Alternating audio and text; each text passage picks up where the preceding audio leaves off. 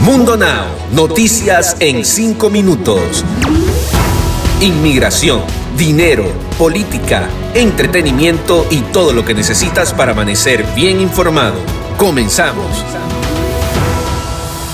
Hola, ¿qué tal amigos? Bienvenidos a Mundo Now. Les saluda Alfredo Suárez junto a Daniela Tejeda. De inmediato comenzamos con las informaciones. Una ola de calor está golpeando una amplia zona del sureste del país con temperaturas superiores a los 100 grados Fahrenheit, que alcanzarán el máximo a mediados de semana como un adelanto del verano.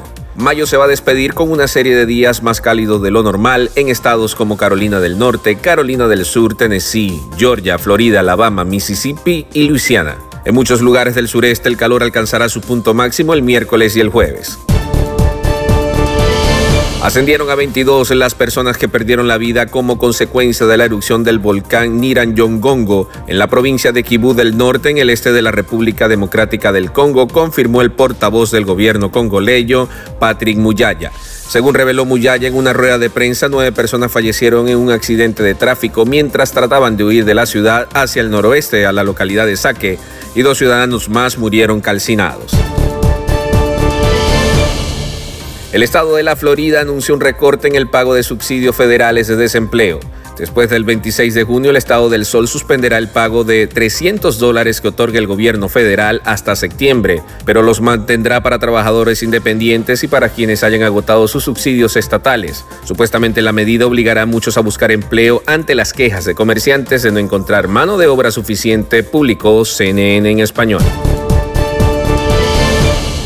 El doctor Anthony Fauci, el principal epidemiólogo del gobierno estadounidense, advirtió recientemente que no está convencido de que el virus SARS-CoV-2 se haya originado de forma natural. En una entrevista manifestó respondiendo a la pregunta de si está convencido de que el virus se originó de forma natural. No, no estoy convencido acerca de eso. Creo que tenemos que continuar investigando qué pasó en China hasta que descubramos con las mejores de nuestras habilidades exactamente qué sucedió. ¡Hey! Y como siempre, las noticias más picantes del mundo del entretenimiento.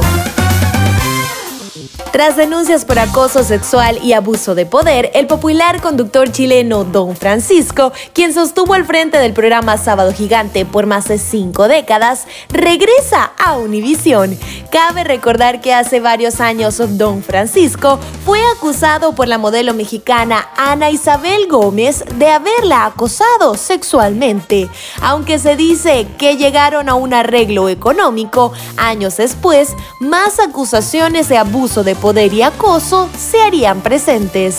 A través de las redes sociales del programa Despierta América se puede ver el momento en el que el locutor Javier Romero le da la bienvenida a Don Francisco tal y como lo hizo por un espacio de 25 años en Sábado Gigante. La psíquica cubana Moni Vidente, en sus predicciones de esta semana para Mundo Hispánico, sostuvo que la cantante mexicana Belinda está embarazada y ya tiene dos o tres meses, además de que será niño. Ya les había comentado, pero esta visión me viene más fuerte que nunca. Cristian Nodal está muy feliz y se visualiza boda próximamente. La psíquica y clarividente cubana comentó que la boda se daría después de la participación de Belinda en el reality show La Voz Senior de TV Azteca.